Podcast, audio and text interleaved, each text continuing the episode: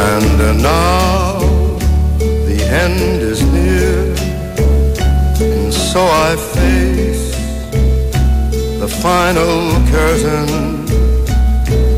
My friend, I'll say it clear, I'll state my case, of which I'm certain. I've lived a life that's full. I traveled each and every highway and more, much more than this. I did it my way. Regrets. Hoy decidimos no generar un texto porque de verdad, ¿qué más se puede decir de la voz? Hoy Frank Sinatra está, Claudio Palma, Waldemar Méndez, ya viene Dante. Es el más grande para mí, La voz. la voz, como se le denomina. ¿Mm? Fue una de las principales figuras de la música popular del siglo XX. Tú eres muy fanático, Claudio, de... ¿Qué te- ¿Cómo le va, don Nacho? ¿Cómo está usted? ¿Qué pasó con, eh, Bueno, Nacho. con el director? Está sin voz. Fue una reunión y quedó sin voz. No generaste texto porque ahora hay un conductor, decís vos. Hay un conductor que sabe de música. Es que es ese como, es faltarle respeto a Frank Sinatra si uno genera un texto y Tiene que ser dársela eh, de como, espontáneo. claro, dársela como de conocedor de la música con Frank Sinatra da lo mismo. Eh, fíjate que, a- entre otras cosas, estoy leyendo. A Sinatra se le reconoce el haber sido el primer cantante que hace un uso consciente de los medios de amplificación del sonido con el objeto de situar su voz por encima del sonido de la orquesta. Ah, mira vos. En Sinatra cualquier tipo de consideración vocal e incluso musical resulta secundaria respecto de la que es su misión principal. Contar una historia de la forma más expresiva posible. Eso es Sinatra, entre otras cosas. Mira, Aparte, Sinatra eh, era muy amigo de Dean Martin. Hicieron Lo muchas escuchaba a la películas. mañana, eh, hicieron muchas películas. Eh, y, y era de esos que disfrutaban mucho la vida. O sea, iban a Las Vegas, lo pasaban muy Mira. bien los muchachos. Era de los nuestros. Sí, tenía alguna relación con la mafia también, si mal no Sí, lo. claro. Si mal no, no, he leí- no- O sea, no recuerdo. Era completo. Era full equipo, por decirlo de alguna manera. Eh, Gran cantante. Yo quiero que, que- que- si, si- si pueden antes que ustedes, que este este tema tiene que estar, un hueón va a tener que llevar el amplificador al cementerio.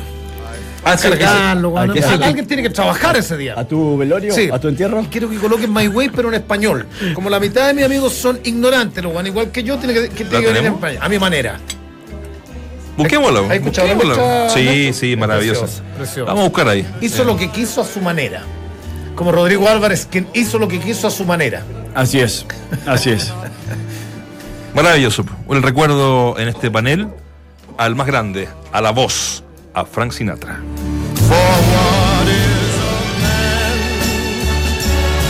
Has he got? If not himself,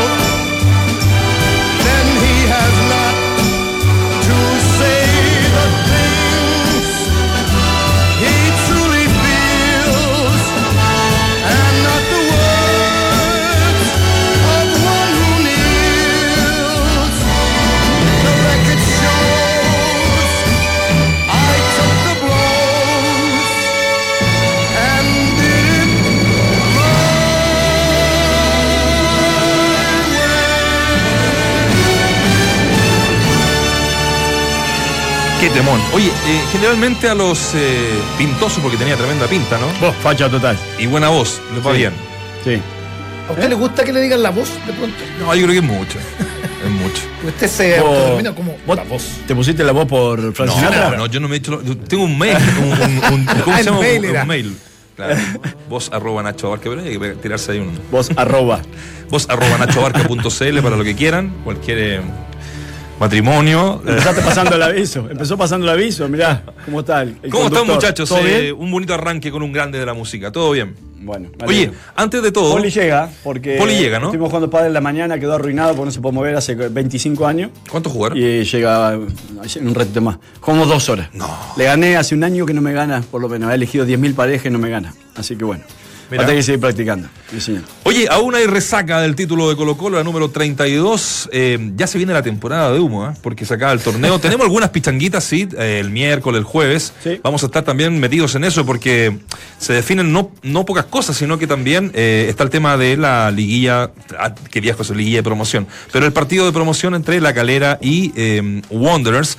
Y también se juega mañana, Duelo de segundos. duelo de segundo, los Sí. subcampeones que mm, se pelean un cupo para la Copa Libertadores. Así es. Pero como sigue todavía, les decía yo, esa resaca de la 32, quisimos hacer la siguiente pregunta a los muchachos del Twitter y también del Facebook. ¿Cuál de los últimos cuatro títulos, porque algunos están respondiendo, no, me emocionó mal del 96, sino que cuál de los últimos cuatro títulos de Colo Colo fue el que más te emocionó? Alternativa A, Sí. la 29 de Tocali. Alternativa B, la 30 de Tapia. Alternativa C, la 31 de Sierra. Y alternativa D, la del otro día, la del sábado, la 32 de Guede. ¿Saben cómo va el Ganando porcentaje? la 32. Ahí está, mira. A ver. 13% la 29 de Tocali. Un 60% la 30 de Tapia, eso se Mira. explica por, por algo muy importante. Sí. La 7, la 37% la 31 de Sierra y 20% la 32 de Guede. ¿Por qué la 30? Ya. Porque era un torneo, eh, una copa muy esperada. No se ganaba de eh, Colo Colo era campeón del 2009, precisamente con esa copa de Tocali, en esa final con la Católica. Entonces fue un- una, un- una 30 que se anhelaba y que se demoró muchísimo en llegar. Y te sumo algo, el retorno de Paredes. Él llega de México, juega con la camiseta número 30, Claro. porque dice que con esa camiseta va a ganar la estrella 30 de Colo Colo, Exacto. y justamente lo hace. Eh, termina ganando el título Esteban Paredes, que tuvo un gran año ahí, quien fuera elegido ayer el mejor jugador del año, con lo cual tengo mis reparos. La final, eh, esa final de la 29 hace dos goles. Colo Colo lo empata eh, en el Estadio Monumental 1-1 con Uno, Católica. sí. Y luego en la vuelta, la Católica a los dos minutos ganaba 1-0. Entonces eh, eh, se estaba dando todo como por, eh, por, por superado y eh, que la Católica era campeón. Pero bueno, con dos jugadas de, de Paredes, Torito Bogado hizo un gol también, que mandó saludos el otro día por, la- la marca. por las redes sociales. Eh, ¿A ustedes cuál de esos cuatro equipos le, le ha gustado más? Yo Como equipo. yo- yo- a, mí, a mí la de la de Guede. Eh, pero, pero además porque más allá de la parte futbolística venía cargada de, de tantos componentes, eh, que, que es lo que hablamos un poco en el día de ayer, componentes polémicos, Sí. de fue un diván Colo Colo, eh, osciló entre la, en- entre la locura, la tensión, los miedos en, en el año tan turbulento, desde, desde el camarín hacia afuera. Ayer hablábamos con Gonzalo Fierro y decíamos, bueno, la, hinchada y la, prensa particularmente nunca, nunca tuvieron incidencias directas en lo que pasaba en la cancha ni en lo estructural, porque de pronto alguien destapa una olla desde afuera, ¿cierto? Y, y- de ahí hay que escarbar. Acá siempre los, los problemas vinieron desde, ah, bueno, siempre le dio, la, se- le- le- le dio la sensación que venía, que se traspasaban desde el camarín a lo estructural con todo lo que hemos, con todo lo que hemos conversado. Pero además con la presión que tenía este equipo en este torneo y el propio Guede, que lo dice en un diario, hoy, hoy día, eh, que él sabía que, que era su fin si no, si no, si no era campeón. Claro. Lo dijo en una conferencia, de hecho, eh, una vez que pierde con Temuco. Dice, Sí. yo, cuando empiezan a, a- a decir que ya no jugaba como antes, que no era el mismo equipo, dice, bueno, yo me estoy jugando el puesto. Yo ya no puedo seguir comiendo Sí, vidrio. ¿Te un, un que, re- que renunció después del partido de Serena. Sí. Y él lo los nos, Y lo reconoce Moza- en el programa. Y que Moza lo, lo frena. Moza lo En el frena. mismo. Exactamente. No, por eso digo, pasaron tantas cosas que a, mí, a, mí- a uno le da la sensación que, este- que este Colo Colo estaba con mucha presión. Sí, totalmente. Es el equipo que mejor jugó para mí en el, campeonato, junto a Everton, eh, independiente de la posición de uno u otro. Eh, le costó darse cuenta a Guede que el, el- cambiar constantemente y el inventar un poco, si quiere, eh, algunos jugadores en algunos puestos no le llevaba ningún resultado positivo. Y cuando bajó un cambio y cuando puso los jugadores en el lugar donde los tenía que poner, eh, encontró el equipo y a partir de ahí Colo Colo eh, jugaba de buena manera. Podía después ganar, empatar o perder, pero siempre se generaban las ocasiones de gol y terminó siendo la valla, la segunda valla menos batida y el, y el primer ataque o el primer equipo más, más goleador. Así que a la larga lo, termina cerrando con cifras, también apoyando a ese, a ese funcionamiento que, que en un momento comenzó con bastantes dudas y que después lo, lo fue afirmando. Eh, tú hablabas de Everton, uno puede sumar a Antofagasta claramente en esta, en esta lucha por el torneo, que a Unión, digo equipos no tradicionales en la, en la pelea de los últimos años, más Unión que, y, y en menor Audax. medida Everton, claro, Audax y, y Antofagasta, pero cuando, cuando uno habla o se habla en términos generales de, de lo débil, de lo del de, de que el campeonato no fue bueno en términos, en términos futbolísticos, uno dice, sí, es campeón, es el mejor, fue el mejor de- del año sin dos de sus rivales directos como muy metidos en la pelea, por- porque la U a mí, a mí- yo, yo- yo siempre tuve, tuve dudas en, en- en relación a si esta U le dio pelea en términos futbolísticos. De pronto, Sí. de, de pronto pasó que. De pronto pasó que la U. No, es que me desconcentré. De pronto pasó que. Te pasó un ventilador por la Ah, cabeza. bueno, entonces no sé. Perdón, perdón. Pero que vos, Pero si vos medio despeinado un si vos- poco, nada más. parecés el Puma Rodríguez. Sí, ¿qué venía bueno, haciendo? está no bien. perdón, Primero, perdón, perdón. venís a interrumpir. Perdón, perdón, no sabía que estaban tan serios. Estamos hablando serio y el señor viene con, con esos discursos, siempre Marco tan No, no superficiales. discurso. sí, vos se me- A meter la cuchara. Con un mechoncito, ¿sabes qué? La cortina, negro, seguí, seguí, perdón. Y incluso iba a decir que queda muy No, bien. no, no, no, no voy a seguir. No, no, no. No me Pues, enfoques. ¿Sabes qué? Ahora con esa peluca tampoco es para Sí, que. Parece, parece un payaso. Sí, no puedo decir nada de Peluca nada. payaso. ¿Cómo se llama el de Krusty, no? llegáis tarde, pasa Una cosa de loco, vino con la, con la cabeza afuera en el Si llegáis tarde pasa el circo que está aquí atrás, a la vuelta de un circo y pasáis Ah, estamos estás hablando, diciendo- estamos, ah, estamos tú hablando ta- con Valdemar tú una también forma a seria. tú también no, me a a de payaso. Valdivia y Palma. Eh, también me a lo que me cuesta concentrarme. Estamos tirando algunos conceptos con Valdemar, estamos construyendo una idea llegáis y te ponías a reír ¿eran y, me venía a agarrar por el deseo, fideo, weón, por el pelo. ¿Eran conceptos? Estoy cansado. Ya. Bueno, No, si vais tirado buenos conceptos en 12 años. Todavía no te escucho uno bueno. Oh, ya. Oh, eso fue, eso fue con Eso rabia. fue, eso fue de verdad, así como soy pesado, weón. está bien. Está bien, no, está bien, me parece Sé que te, bien. está- te está grabando y. Estamos con Fox Kids. ¿no? Ojo, y ah. si no vamos Van- a- van a- Por fin van a conocer el lado verdadero del señor Palma, que se hace el gracioso y el simpático. Sigue nomás, mi negrito, que te está escuchando atentamente. Bueno, ¿Dónde vamos a, vamos a estar con eso. Les decía, los salvos siguen de fiesta. Vamos ¿Estamos a. hablando de la U? ¿Eh? No, estamos- No, estábamos hablando de que No, no, no. Enero estaba diciendo que de, de lo, de dos de sus eh, rivales mm, acérrimos que ha tenido normalmente Colo Colo, Católica y la Universidad de Chile, no le compitieron desde lo futbolístico. Quizás la U más desde los resultados, pero no tanto de lo futbolístico Este torneo. en este torneo. Y, y que Co- Colo Colo a la larga termina siendo un justo, para mí termina siendo un justo vencedor en el plano local. Ahora, En un todo campeonato esto malo. en un campeonato sí que no fue bueno a lo mejor, pero como no vienen siendo buenos los últimos Ma- años. ¿Malo por qué? No, no me gustó. No, pero. O sea, de ¿por qué partida, no te gustó? porque Colo Colo para mí no jugaba bien. Ya. Porque la U fue un desastre. Ah, no jugaba bien Colo Porque Colo, Unión no, no. jugaba con lo justo. Everton, inocente.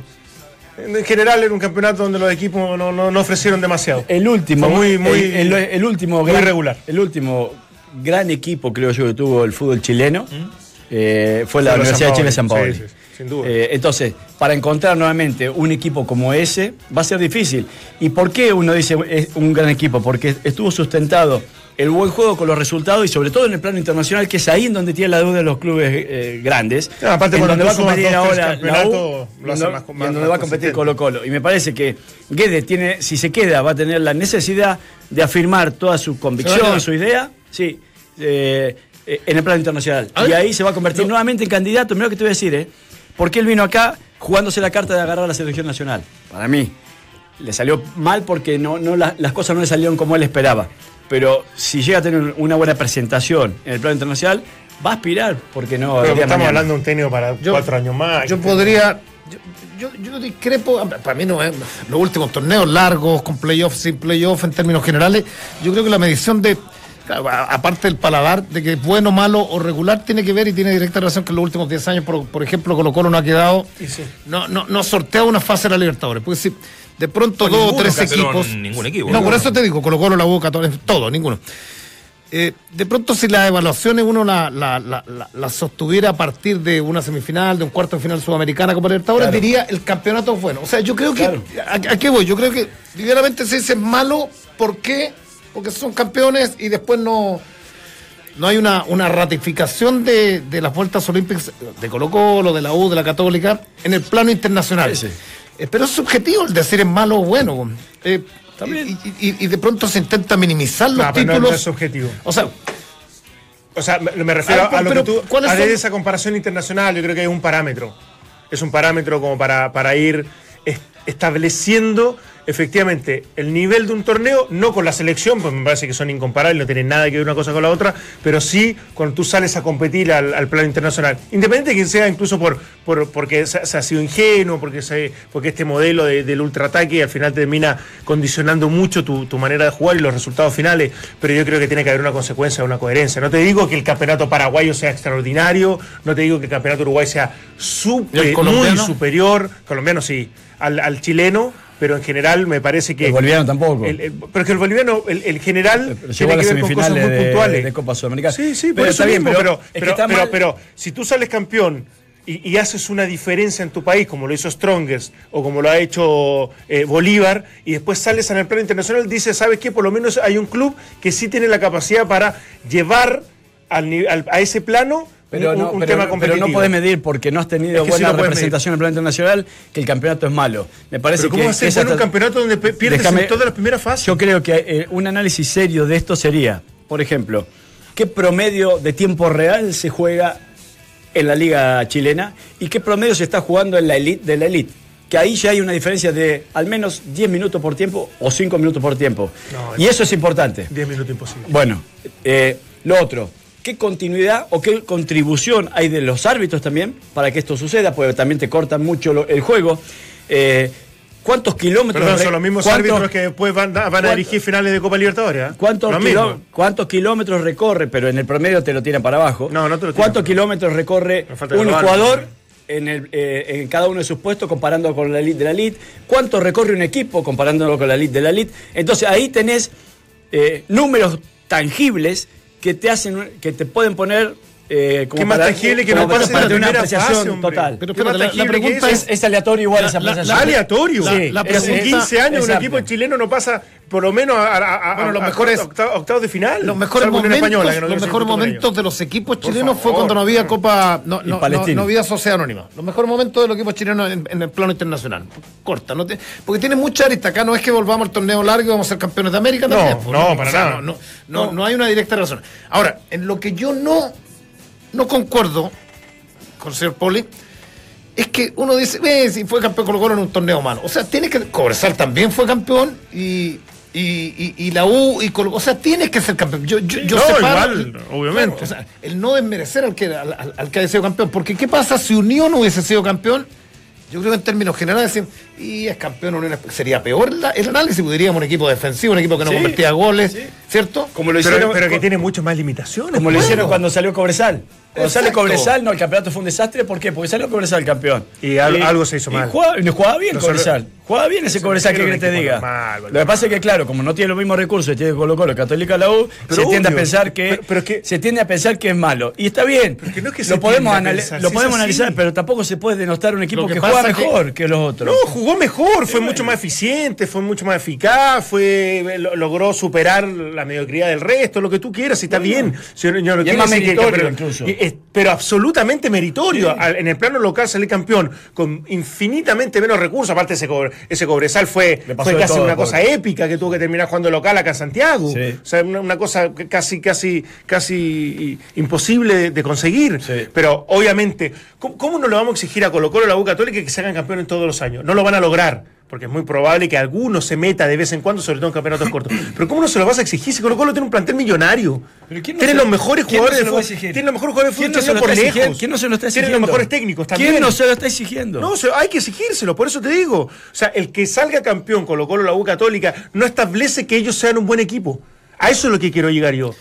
Por eso que cuando vas a Eh, nivel internacional, a esos tres equipos, no al resto, y no ¿Tú pasas de que primera fase, que- te das cuenta que hay algún, problema. ¿Y tú crees que es un- entonces en ese escenario, tú crees, emparejando lo que dices tú, tú crees que es un gran torneo el fútbol español?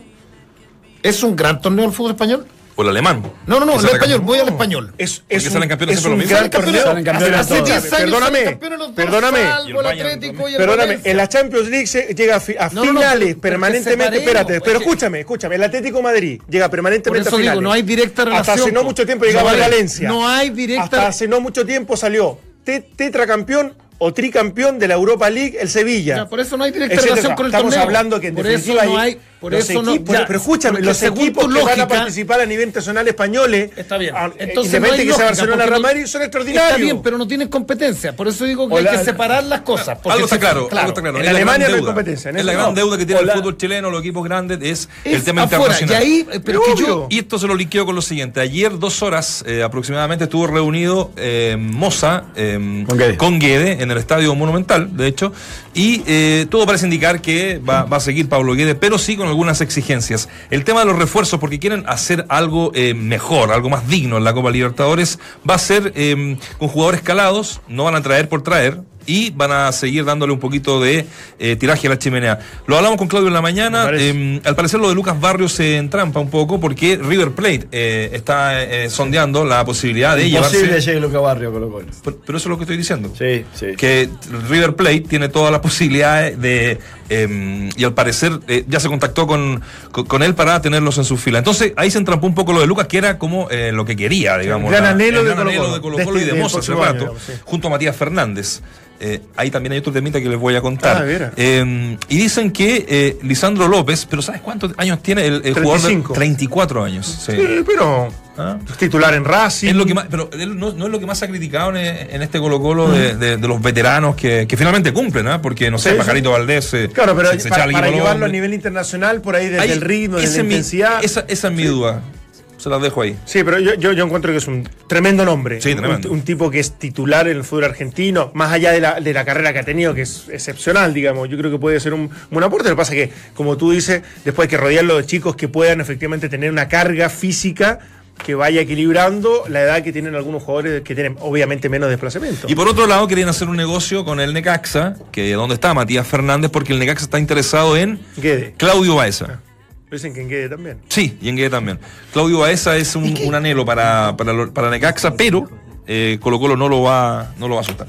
A mí siempre, yo, yo, siempre he tenido una, una- una principal admiración por, por, los, por los jugadores en corte técnico distintos, Felipe Gutiérrez, Matías Fernández, pero, pero uno, un- uno se pregunta, ¿qué pudiera hacer cambiar futbolísticamente a Matías Fernández a esta altura cuando lleva, no sé, 10 años jugando mal? Sí. jugando mal en todos lados y uno, uno en algún minuto se, se alegraba, va a este equipo y va a ser titular. Y, y no ha jugado, y no ha jugado, y no ha jugado, y permanentemente sufre. Tiene la gran, tiene, tiene, la gran gracia que, que, que donde es tan bueno Matías Fernández, que en las prácticas debe deslumbrar.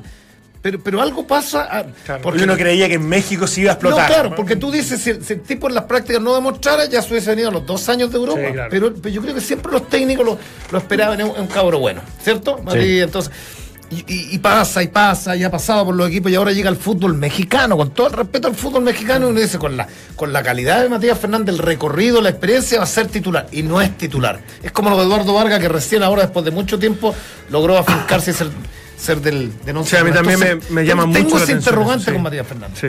Ahora uno creería que, en- que en- que en ese contexto más de Colo Colo. Era la misma duda que tenían de Valdivia, ¿eh? Si somos rigurosos. No, no, no. No, pues, todos decían, Valdivia- todos decían sí, un sí, jugador sí. que juega. No, no, pero no desde- pero sí. desde no lo tiene físico. nada que ver Matías Fernández con Valdivia. No, es que nada no- que ver. No, no, digo de las dudas. No, pero las que dudas pasaban en medio. en, lo de Valdivia pasaban Por un tema físico. Por, tema físico. Pero al final el, en el fondo es lo mismo. Valdivia, ¿Va a rendir o no va a rendir? Pero no, porque él triunfó en todos los equipos Sí, donde estuvo. está bien, pero el tema es. a lo que voy yo, que cuando se dice lo de Valdivia y se concreta, el tema era en todo el medio, incluso en este panel, si iba a rendir o no iba a rendir. Desde lo físico. Pero da lo mismo, desde lo físico No, lo no que lo sea. No, pero si el tipo eh, juega 10 minutos, no, no, no es aporte. pues, Por eso. Sí, no, lo sí, que pasa es que lo que pasa es que el tema digo, pero del rendir o no rendir. Lo que pasa es es el que- tema. no, claro. Si él, estu- si él estaba bien Porque físicamente, iba- iba- íbamos a tener una versión cercana, no, no tan buena. Eh, Esto, esto me sorprendió, a mí lo vi increíble, pero no me parece que tenga que ver en la comparación con Matías Fernández. Matías Fernández lleva 10 años costándole un montón, estando bien físicamente, uno creería. Un tema que de está- rendimiento, tiene, claro. te- te- tiene que ver con un tema de, de rendimiento futbolístico, y ahí es donde no se ha impuesto mí, en ninguna parte. para mí le sale mucho más barato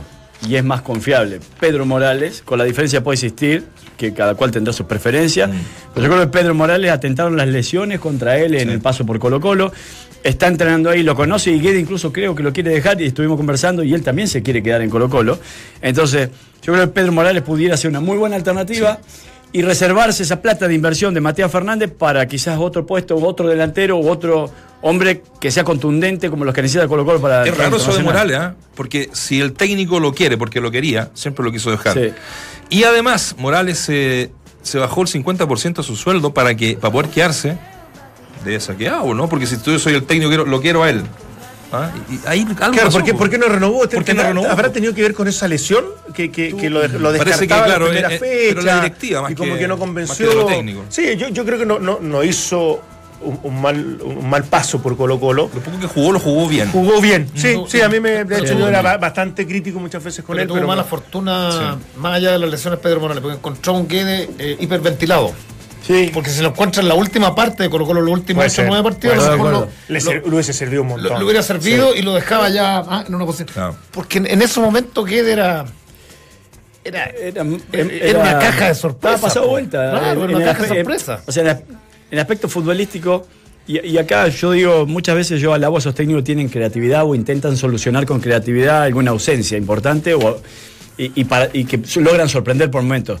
Pero hay veces que, eh, que la línea esa es muy, deli- muy delicada hasta, hasta dónde ir, hasta dónde estirar el elástico para no pasarte de vuelta. Y en un momento sí había pasado ese, ese, ese límite. Hasta que él mismo se dio cuenta que cuando Claro, no le resultó. Claro, en, con- otro- en otros lados lo había, lo había resultado. Claro, creo. pero cuando puso a Suazo sobre el lado izquierdo, Claro. puso Paso sobre el lado derecho y se dejó de, de Ramón Fernández, de Maturana, de, eh, qué sé yo, de Luis Pedro Figueroa. ¿Cuánto probó por derecha? Vol- volado. Eh, No, volado mismo. Por derecha, probó Bueno, mucho. de hecho, él termina con dos delanteros. Eh, ¿Te te acuerdas? Claro, en un momento también. jugaba con los tres delanteros los- o, o- o dos bien abiertos y cuando no resultaba volado, cuando no resultaba Maturana, cuando se dio cuenta que no tenía especialistas en esa, en esa función, termina centralizando un poco el juego de los dos delanteros para soltar a los laterales volantes. Eh, me parece que lo resuelve bien desde, desde, desde ese rendimiento, digamos. Volviendo al tema de Matías, ¿a uno le gustaría o le hubiese gustado que en algún minuto, no sé, declarara a Matías Fernández en, en alguna entrevista, mira, eh, por esto he pasado y por esto no he sido titular? Porque eh, haciendo la, la- la comparación, la analogía con Felipe Gutiérrez, ¿te acuerdas que pasa un muy buen momento el fútbol holandés y de pronto aparece en Brasil y él cierra todas sus Toca un cuentas paso previo el- por el Betis, ¿te acuerdas? Claro. Que anduvo muy mal. que no y jugó muy mal. Y ahí viene una declaración de Felipe Gutiérrez. Eh, no sé si la muerte del abuelo, del padre, que le afectó mucho, el tipo, además medio depre también, es muy Sí, yo creo que se termina estancando porque, ojo, él fue capitán en el equipo en, en Holanda. Sus 3, 4 años fue elegido dos veces mejor extranjero. Ya, pero algo le pasa, a eso voy. él, él logra triunfar en un medio, no de las mejores ligas, pero que uno suponía que el paso siguiente en un equipo a lo menos de medianía de la, tabla de España, por el Betis, por ejemplo. Ahí uno pensaba que reimpulsaba ya y volvía a consolidar. Y fue un. No, claro, algo le pasa digamos, en su ¿no? vida. Sí. Lo- sucede que yo que tengo contacto y que entrevisto en la, en la noche futbolista, muchos te dicen esto, o, o- o que de pronto te encuentras con alguien y, y- y voy a citar a Lobos, con quien en algún minuto fui vecino de, de Eduardo y andaba en un muy mal momento futbolístico. Y tuvo problemas familiares, estaba, estaba con un tema de, de- de- de separación y de afuera, claro, la gente llega y cae, porque da la sensación muchas veces que el futbolista es, es un tipo, un deportista, es, es- lo que pasa en este país, estáis ganando plata, estáis bien, este bueno es famoso y no tiene problema. O sea, como que el futbolista no debería tener ningún problema, ¿cierto? Por eso voy. ¿Qué, qué sucederá o qué sucedió con Matías Fernández en, en Europa? A mí me encanta Matías Fernández. El Matías Fernández que se va de acá, un, un crack, el mejor. No nos olvidemos, fue el mejor no, de tiene que haber, América. no, no tiene que haber sido un hecho puntual, porque es demasiado prolongado el tiempo Sí. de su Claro. de su entre comillas mal rendimiento. O sea, Tiene que ver más que nada con su Personalidad, personalidad, yo sí. creo. Con que, y, y muchas veces el biche mismo nos ha dicho por ahí, que hemos tenido varias con- conversaciones, de que Matías es un chico que necesita mucho afecto, mucho cariño, que en momentos quizás se lo puede- él mismo se lo puede proveer, porque puede llevar al quien quiera para allá hoy por hoy, creo. Pero no necesariamente tenerlo para siempre ahí, ¿entendés? O sea, a quien él desee como para sentirse, no sé, protegido, querido. Él creo que da la sensación que se tiene que, que sentir parte importante de un equipo como para aparecer como fue en Colo Colo. En Colo Colo, Matías Fernández eh, era un número opuesto, era un nombre que, que uno decía, lo ponía y sabía que iba a jugar y jugar bien. Y no lo encontró nunca. Ahora, en el, tema es que, es que si estamos analizando eso, Matías Fernández, ¿será conveniente que venga? ¿Será realmente el, el gran nombre que quiera Colo Colo, descartando a Lucas Barrio, que fe- efectivamente, después de toda su actualidad y de lo que lo quiere River Plate, que se ve más difícil todavía? ¿Qué es un técnico Porque que a- a- apapache a los jugadores? ¿A Si quién es así, si Matías, si- si Matías quiere venir y quiere cariño y quiere respaldo. Guedes y Moza lo quieran. Vamos Parece a que ver. sí, ¿ah? En algún- algunos han, han tenido una muy buena Bueno, con estamos con la pregunta del día. ¿Cuál de los últimos cuatro títulos de Colo Colo fue el que más te emocionó? Alternativa A, la 29 de Tocal y alternativa B, la 30 de Tapia, C, la 31 de Sierra y la D, la 32 de Guede, que se mm, ganó recién este día sábado. Le doy los porcentajes. La gente votando a través de nuestro Twitter. Dice lo siguiente, 13% para la 29 de Tocal y un 60% la 30 de Tapia, 7% la 31 de Sierra, Poquito eso, ¿ah? Y 20 la 32. Poquito porque además Sí. ese partido fue. ¿Te acuerdas del partido en, en- en Valparaíso? Que no Ah, se, termina no jugando. Sí. Y la Católica no ganando en, en- la Florida. Entonces, claro, queda con una. ¿Estábamos ahí, te acordás? Sí, claro. Que- Cuando queda la escoba y. En lo que terminas a 30 de tapia. Que, que se va como sin pena ni Como gloria, pena como que muy cuestionado, Mm. con- peleado con su con su con, con- con Con- con Rifo Rifo, en su momento, sí. que era su, su ayudante técnico. Yo- Te- yo termina que- diluyéndose una carrera que uno también veía que era muy auspiciosa. un equipo que él. estuvo por, no sé, alguien tiene la estadística, pero por minutos de no acceder a la siguiente A la fase, siguiente fase de Copa Libertadores. Libertadores América. Había Sí. hecho una buena fase. Totalmente. No gana de local. en un grupo difícil, en un grupo complejo, Sí. sí, me acuerdo. Pero fíjate que extrañamente eh, la más baja es la de Coto Sierra, que Coto fue un referente de Colo Colo, o sea, Sí. un tipo que... Pero es lo que, te querido, marcaba, yo creo. querido, que- Es lo que te marcaba, me parece, cómo, cómo se generó ese título, cómo se mm, desarrolló Se y cómo terminó. Se distanciaron mucho de la manera de jugar. ¿Te acuerdas que fue- hubo mucha crítica Sí, con los hinchas, sí. de, de lo abúlico, Sí, de, lo, sí. de lo predecible, de lo lento? Yo- Sí. Bueno, y también estaba, estaba muy quebrado el. Estaba muy quebrado ese camarín. Muy, ¿Sí? muy quebrado. Sí, ¿Es sí, con sí. Sierra? Sí, con Sierra, sí. No, no, no. Sierra no hablaba, le decían Ah, el árbol dentro del, del- del- Sí, así le decían. Y es algo que te lo puedo confirmar. Em, Por eso se fue a Arabia Saudita. Porque Claro, porque allá no- mucha no- no hay árboles. No, Ah, puede hablar, no, puede hablar mucho va a ser- con va a ser jugadores. sombra. No, claro. vale. Ya, eh, no por ahí está, ahí están los porcentajes. El hincha se, se refiere a que la 30 de Tapia es hasta ahora con un 60% el que tiene mayor preferencia. Vamos a la pausa. Yo les cuento antes que, porque tu día dura más de 90 minutos, Relax Fits de Sketchers es la comodidad y el estilo que necesitas. Ingresa a Sketchers.cl, elige tu modelo y disfruta en cada paso. Si lo que pediste para Navidad al viejito Pascuero, ¿tienen listo su pedido al viejito Pascuero? Por supuesto. Una Ayer compré todos los extensa. regalos. Ahí me van a contar. Mandé todas las Bueno, cartas. Bien. Calcetines. Los famosos Calcetines. Eso nos va a llegar. Calcetines con rombo. Le gusta. Sí, porque encima son rombo este. elección de, de abuelas. Aquí tiene una buena- una- una buena chance. Y ropa, ropa adulta podría pedir alguno. También. Si lo que pediste para Navidad es tener precios bajos para tus trabajos profesionales, entonces haz como el viejito Pascuero y sé parte de Mundo Experto de Easy. Ahí podrás elegir los descuentos que tú quieres para todos tus productos. Recuerda, inscríbete en mundoexperto.cl. Elige tus áreas con descuentos. Easy. Vivamos mejor. Vamos a la pausa. Regresamos con. Entramos a la cancha en Duna. Qué bueno. Barcelona hace uso de la opción de compra del defensa colombiano del Palmeiras, Jerry Mina. Inter de Porto Alegre negocia para extender el préstamo de Felipe Gutiérrez. La U cierra la puerta al regreso de Montillo y va por Soteldo de Huachipato. Y en nuestro fútbol, Unión Española fue premiada por la ANFP con el premio Promoción de Valores gracias a la campaña de inclusión de inmigrantes este 2017. Estamos de regreso en Entramos a la Cancha. Yo les cuento que DirecTV transforma tu casa en el mejor estadio del mundo porque tiene los cánticos de la Premier League, los clásicos de la Liga Española y la magia de la Liga Francesa. No te pierdas las mejores eh, jugadas. Llama ahora a DirecTV porque DirecTV te cambia la vida. Párate desde la vereda del estilo, con un look casual que Guante tiene esta temporada. Sus nuevos colores, detalles, versatilidad en sus zapatillas harán que tu caminar no pase desapercibido. Así la nueva colección de Guante, World Together. Conócela con mayor detalle en sus tiendas y en guante.cl. Lo marcamos al principio, no tan solo de Colo Colo campeón se vive en el fútbol chileno, porque mañana se juega la primera final de subcampeones, así fue denominada, y antes de estar con nuestro invitado en línea, porque este miércoles 13 de diciembre, como lo decíamos, se juega eh, la U de Conce con la Unión Española. Y miren esta oferta que hace la Universidad de Concepción en los tickets para llevar la mayor cantidad de gente, así lo establece a esta hora redgol.cl. Las entradas para estudiantes de básica y media estarán a 100 pesos. Qué bueno. me Entradas para estudiantes de básica y media, 100 pesos. Para los bien. universitarios, 1000 pesos. Y para todo el resto de público hay promoción 2 por 1 incluyendo hasta el público del equipo rival. O sea, la gente que va de Santiago con la Unión Española allá a Concepción el día de mañana puede ir con su amigo, con su pareja, con su señora y pagan un 2 por 1 ¿Qué tal la iniciativa? Excelente. Muy bien, me parece bárbaro. Me. Francisco Bozán, ¿cómo estás? Buena iniciativa, ¿ah? Primero que todo te saludo, estamos junto a Dante Poli, Claudio Palma, Waldemar Méndez, Nacho Barca, te saluda por acá.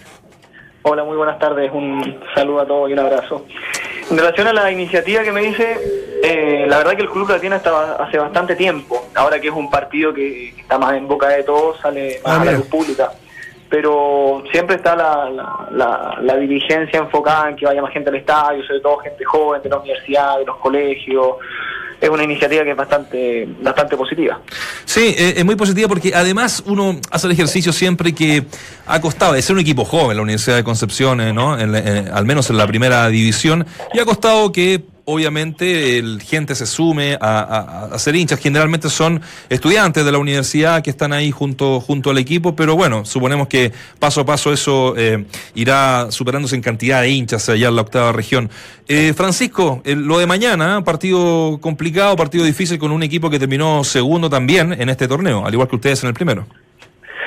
Sí, lo de mañana eh, tiene, o sea, esta semana, estos días de preparación han tenido dos objetivos. Primero, la recuperación del grupo de jugadores después de la, del último partido con Temuco. No es lo mismo jugar un domingo, miércoles, eh, la fecha número 1 o 2, que después de la fecha número 15.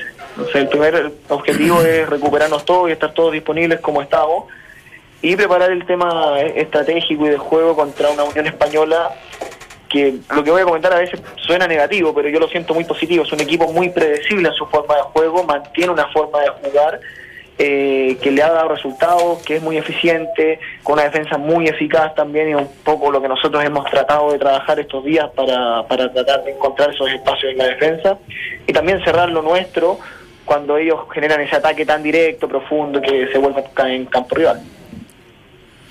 Francisco, gusto saludarte, Valdemar, por acá. ¿Cómo estás? ¿Bien? Hola, Valdemar, un abrazo grande, yo gusto. Eh, eh, ¿Quedaste conforme con lo hecho eh, eh, en este campeonato?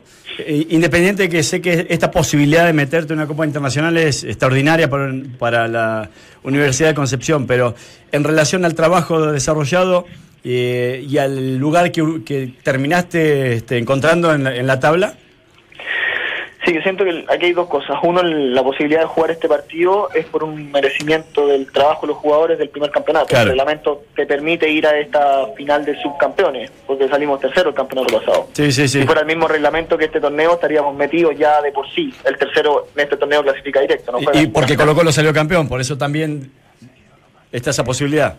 Claro, sobre todo porque Colo Colo sale campeón, podemos jugar la final. Lo que es curioso es que salimos tercero y no teníamos ningún premio en, en el reglamento, como sí sucede este campeonato. Pero bueno, esa es la forma de campeonato. Más allá de eso, en Sí. lo que tú me comentas, creo que hay una diferencia grande en lo que gen- se genera ese primer torneo que logramos salir tercero y lo que buscamos este y por momentos lo logramos generar, pero no se lograba terminar. Nosotros éramos un equipo que nos volcábamos en campo rival en algunos partidos y tratábamos de profundizar y llegar y en ese último tercio siento que no, no éramos lo, lo preciso. Y cuando te vuelcas en campo rival, por supuesto que vas dejando más espacio y te volviste en una valla más batida que la del campeonato anterior. El campeonato Claro. anterior recibimos muy pocos goles. El objetivo en esta fue tener un- una iniciativa diferente y, y si no eres preciso en la puntada final y te terminan haciendo el gol, la verdad que el desarrollo del partido va cambiando. Francisco, gusto saludarte. Eh, bueno, el retorno a Primera División, eh, no, no- no era fácil eh, reinsertarse y, y- lo has hecho muy bien. Eh, y en- desde ese punto de vista quiero preguntarte, ¿cómo- cómo- porque lo veníamos discutiendo, ¿qué opinas del campeonato nacional, del torneo? ¿Es, es bueno, es malo, es regular, es mediocre? Y, te parece que es un argumento válido? el que a nivel internacional los equipos chilenos no funcionen, no pasen casi ni siquiera primera fase, como para definir lo que es un torneo que no es muy bueno? Hola, Dante, buenas tardes. Qué gusto saludarte. Igual. Eh, dos cosas. Primero, lo que me hablaste del tema de la reinserción a primera división, sí era un poco un, un tema pendiente, esto de que con Valencia se descendió, tomamos un equipo de descenso, también estábamos metidos abajo y logramos salvar dos descensos y meternos en una copa. Hasta ahí me parece que es bastante positivo el, el balance. Lo que respecta a lo que me dices del campeonato, yo siento que el campeonato eh, es bastante irregular en ese primero que salimos tercero.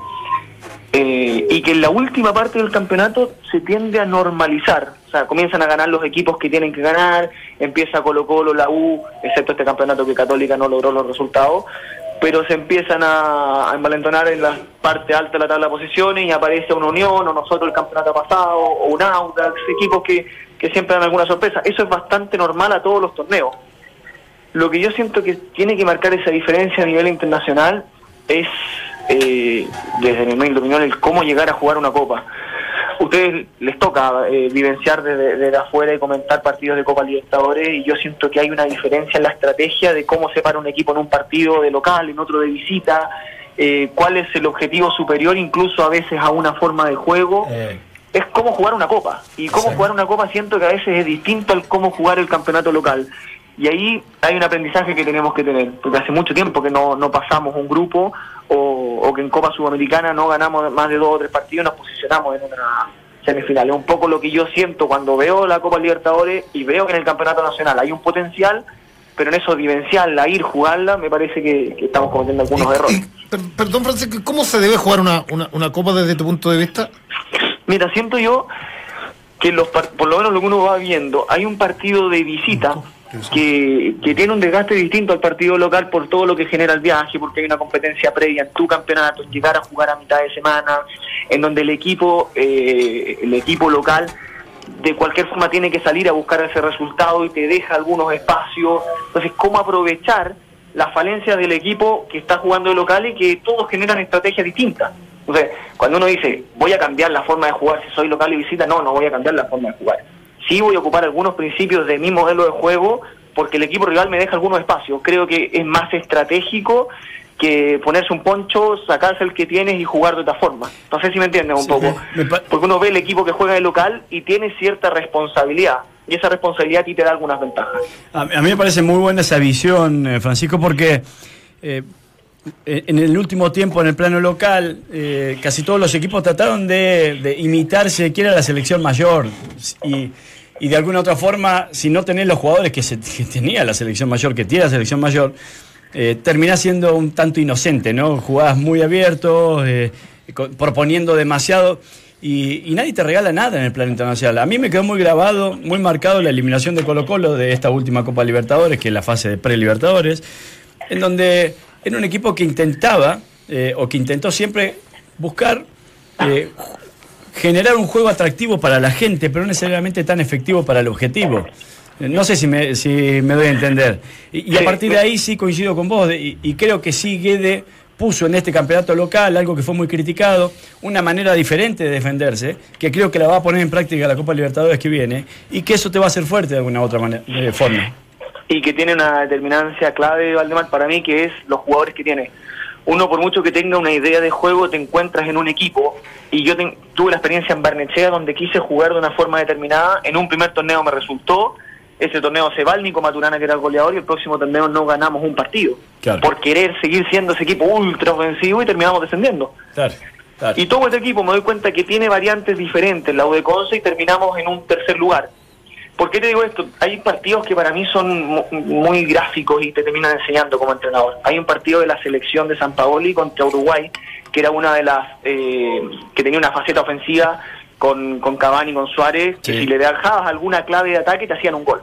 Que eso, eh, Chile tuvo la posesión de balón el 75%, no te dejó una posibilidad. Entonces, si tienes esos jugadores para mantener esa posesión de balón, hazlo. Sea sido ofensivo, ten esa presión. Pero si yo no tengo los jugadores para mantener esa posesión de balón porque nos cuesta, hay que ir variando algunas cosas y matizando algunas cosas. Pero- no pero es se de entiende- ultra ofensivo, no, pero hay cosas que puedes matizar. Pero Francisco, se, se- se entiende, o se acepta, porque yo también creo que eh, la extensión de, de esta forma de juego de Colo Colo a nivel internacional, con monstruos del continente, evidentemente eh, le encuentro mucha lógica, pero, pero eh, el jugar en Chile de esa forma, eh, ¿te parece coherente con los jugadores que se poseen, con, con la tradición, con la historia, con la, exigencia de un club? O, o es parte de que efectivamente es posible y, y es normal lograr resultados bajo, bajo ese punto de vista y no hay que exigirle tanto atractivo ni, ni desde lo estético a un club como en este caso Colo Colo que sale campeón? Te voy a dar mi visión y probablemente que es muy distinta a la del hincha. El hincha hoy día es campeón. Y tiene la estrella 32 y está feliz con que Colo Colo fue campeón y tiene tremendos jugadores. En esta premiación que hubo ayer salen muchos jugadores del equipo campeón. Y es así, al final esto es por resultado, es por número y ellos van a la Libertadores. Siento yo que hay un respeto por la idiosincrasia de un club en relación a un modelo de juego y la elección de una forma de jugar. Entonces yo me acuerdo de, Pablo Guede en Palestino, de Pablo Guede en Argentina, que tenía una forma. Me imagino que Colo Colo fue a buscar esa forma, quiso traer esa forma, la quiso implementar Pablo Guede y cuando lo implementó no le dio resultados. Entonces, aquí es súper claro, si seguía trabajando sobre la misma forma y no le daba resultados y no salía campeón, Pablo Guede es mal entrenador. Hoy día Pablo Guede se dio cuenta que no le daba con esa forma, buscó otra, salió campeón y es otra forma de salir campeón. Y, y terminó, te- te- perdón, pero ter- y terminó siendo la valla menos batida o la segunda y el, y el equipo más goleador. Eh, y poniendo una línea de tres en, en un campeonato en donde pocos se atrevían de alguna forma y, y- y que antes se asociaba aquella línea de tres a un equipo ultraofensivo y hoy se asocia a que no te saquen los centrales a las bandas eh, y, y a defender con mucha gente en el fondo. Y, te hace fuerte en definitiva, porque los jugadores que tiene Colo Colo de mitad de cancha en adelante te marcan la diferencia hace- en cualquier momento. Sí, te hace fuerte en la medida que también le toque la oreja al rival. Pues si te estuvimos, yo, yo- yo- ¿cómo te va Francisco? Estuvimos, yo que llevo, probablemente soy mayor que tú, como, como hincha, llevo, no sé, 20 años. Eh, siguiendo los equipos como Libertadores por distintos medios de comunicación y los equipos chilenos, y hay que decirlo, nos comíamos de 6 y 7, uno iba con, Católica al Estadio Maracaná en los 90 y nos comíamos. Y salvo lo del Nacho Prieto, salvo lo de un técnico innovador como Mirko Jose, que al margen que no haya ganado de visita se hizo fuerte como local, salvo lo de San Paoli, eh, eh, evidentemente y, con otras estructuras, la gente se encantó. A ver, yo, yo, digo, y, en, y en esto permanentemente discutimos con, con Valdemar, ¿cuál es el problema? El que Colo Colo haya ido a buscar otra forma, que es atractiva. Ahora, mejorándola, perfeccionando, no siendo, no siendo tan estructurado, no siendo kamikaze, sintiendo que hay que defender mejor, que lo hizo Guede, que pasó de, de- de- de- de una forma muy, muy protagonista, muy ofensiva, llenando el estadio, pero, pero de contra los, los pillaban permanentemente mal parados, estructuró un equipo, de pronto empezó a jugar de chico grande y terminó jugando, defendiendo bien y atacando, atacando de buena forma. Lo decíamos en el día, en el día de ayer, su goleador convirtió tan solo seis goles, lo cual habla de, de- del cómo pisó el área rival, no tan solo su goleador, sino que lo- lo- los juveniles, los que fueron por fuera, el tortopaso y una serie de cosas. Pero, pero uno dice, a, a mí no me gustaría quedarme en, en lo exclusivo de que porque jugamos en algún minuto al ataque eh, y no se puede jugar, porque es suicida, porque el fútbol chileno, los pocos triunfos que tiene, ha sido jugando de una forma distinta. Yo no, yo no digo in- intensa, ni morder la oreja, ni ir con tres delanteros, porque eso es, es- es- es verdad una utopía de pronto. Pero, pero a mí me cuesta, me cuesta pensar que he visto tantos fracasos. Yo he visto muchos fracasos. Yo, yo relato el año 87, el 90 empecé a viajar y viajé una década con la U, con Colo Colo y Católica. Y en verdad, de pronto cuando llegan técnicos, técnicos con, con otro paladar y distinto y nos dan los escasos triunfos que, que tenemos, eh, uno dice, bueno, ¿cuál es el problema de ir a buscar este tipo de, de, técnicos? Entonces, eh, de pronto se polariza este tema, ¿no te parece, Francisco? Sí, yo, a ver, yo siento que hay, hay, cosas que hay que tener en cuenta. A mí un tema que me, me, me llama mucho la atención, que es el tema del ataque y este ser ofensivo. Pero hay una premisa, sobre todo, bueno, ahí está Valdemar y Dante, y, y creo que pueden encontrarme razón. Para tú ser un equipo ultra ofensivo y ultra intenso, hay un tema que es inevitable al tiempo, que es la edad.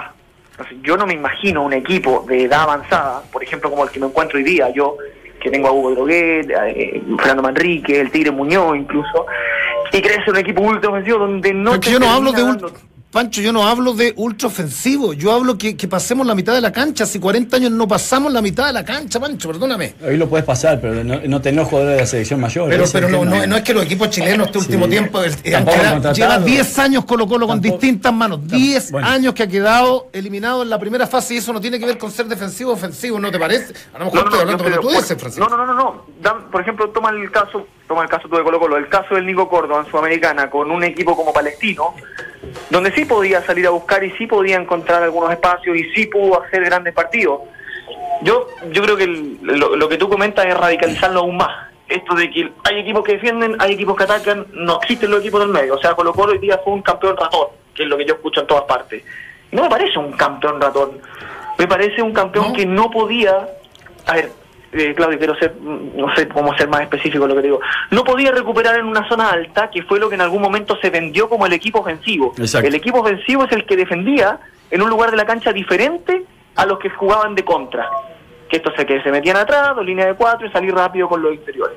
pero uno no podía eh, presionar arriba, presionó en otro lugar y por eso se tildó como, como un equipo más defensivo, Exacto. siento yo. Y no le convenía equipos, tampoco. Por ejemplo, como San Luis, que es un equipo que presiona arriba, que deja muchos espacios atrás, se tildó de ultra ofensivo y tiene una valla bastante batida. Entonces, siento que se está hablando de ofensividad o de momento de ataque por donde defiende el equipo. Y creo que ahí hay un error. Estoy de acuerdo. Francisco, Francisco Bozán, gracias por estos minutos con Entramos a la cancha en Duna. Mañana 20 horas entonces en Collao, la U de Conce con precios populares, ¿ah? como ha venido siendo todo el torneo, ante la Unión Española. El próximo partido, el de vuelta, es acá en Santiago el 20 eh, del mes. Suerte pues, que le vaya muy bien. Éxito, Francisco. Mu- muchas gracias a usted y qué bueno que recordó el partido que ni siquiera alcanzamos a hablar un poquito. Pero no se preocupe, estuvo buena la conversación. Un abrazo para todos. Sí, Ah, hablemos, el, hablemos el jueves. Estuvo buena la Eso. conversación. Hablemos el jueves, ¿te parece? Un abrazo, que estén bien. Chao, Chao. chao. Esto es Entramos a la cancha en Duna 89.7. Ahora Unión es defensiva. ¿Es es defensivo o ofensivo la Unión?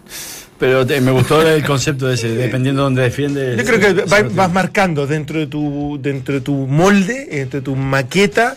eh, Al final tienes una tendencia algo más osada o no, algo más conservadora. Yo creo que yo creo que va por, va por ahí. Buscas primero el equilibrio y después lo desarrollas. Lo que pasa es que nosotros nos encontramos. Si, si- si esto se polarizó en la discusión porque nosotros veíamos una versión totalmente distinta de que si, eh, si ese es el cuento, no quiere decir que lo que haga ahora es malo.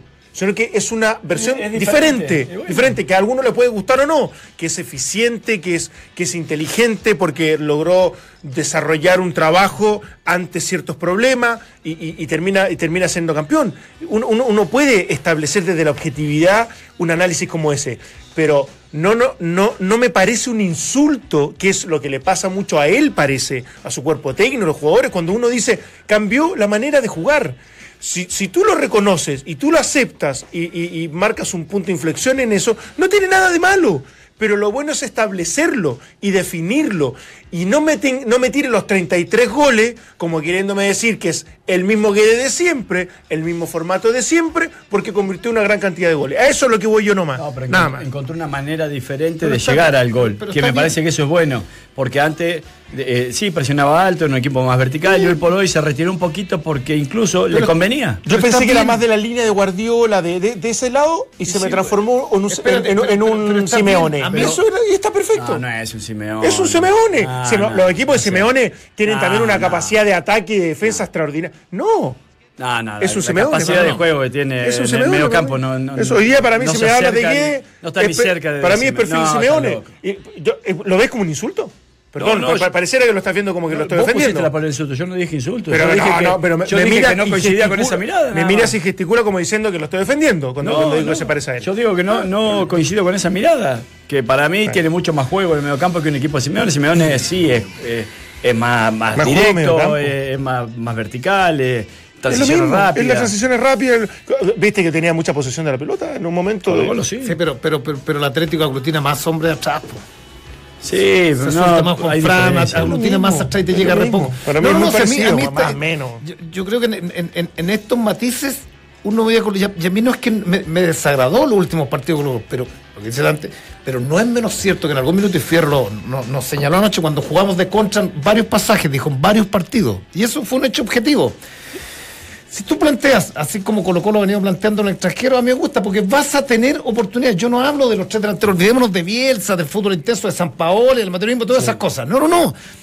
Pero por años, pero, pero también, no digo, so- fuimos muy, muy inocentones y ahora hay que jugar de chico a grande afuera. O sea, dependiendo, dependiendo a quién tenga de enfrente también. Dependiendo de los jugadores que tengan negro. A eso es lo que voy yo. Pasaron, sí, O sea- lleva tres campeonatos Colo Colo. A ver, elegido vas a esperar- Vas a salido esperar- campeón de Copa Chile, ha salido campeón vas a de esperar- Supercopa. Oh, uh, vas a campeón esperar de Qué campeonato proceso, local. ese- qué proceso exitoso. campeón Espérate, de Copa con, Chile, con un, con un equipo peruano, Bueno, con todo el respeto, con un equipo, equipo ecuatoriano, este Colo Colo, va a ir a- tiene que ir a esperar afuera, teniendo la subida a dos pasos, teniendo a Riveros por fuera, teniendo con una pared, teniendo a Valdés que conduce, teniendo un Valdivia. Esta, esta versión para jugar jugar- afuera está perfecta. está ahora. Perfecto. Eso yo- y yo, la- y yo, la, y yo la, la destaco, me parece que lo, hace más ahora y, y tiene que ver con una manera de defenderse, eh, con la altura que te defendés, que recién lo decía Francisco, y con los jugadores que tenés. Vos no podés con, con Paredes, con Valdés y Valdivia, que tienen 35 años cada uno, eh, presionar alto y, Católica y- no ni proponer un equipo como el que tenía Guede en Palestino, que el promedio, otras de, cosas. el promedio de Católica- edad era de 24 años, 23 Absolutamente. Católica años. no quedó eliminado por, por, por dónde plantar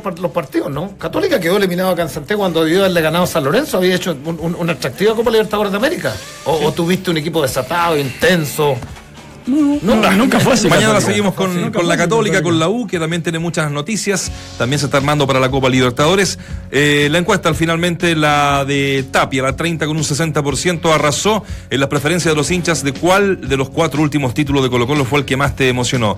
Compartiste, eh, votaste a través de nuestro Twitter y también en Entramos a la Cancha. Muchachos, nos eh, reencontramos mañana. Vi la foto del paddle, del juego. Ah, viste, Hay salió. que- pero hay que peinarse para el lado para jugar este No, deporte, estaba muy transpirado porque Ah, me toda la pelota a mí Ah, porque pues, pensaban que iban a ganar con eso. Pero día salió fue- mal. Fue un día de peinados acá La en que la sí. cancha. Que pasen muy bien hasta mañana. Que Poli le pida al viejito Pascuero un compañero de padre. Ya nos fuimos, ya nos fuimos.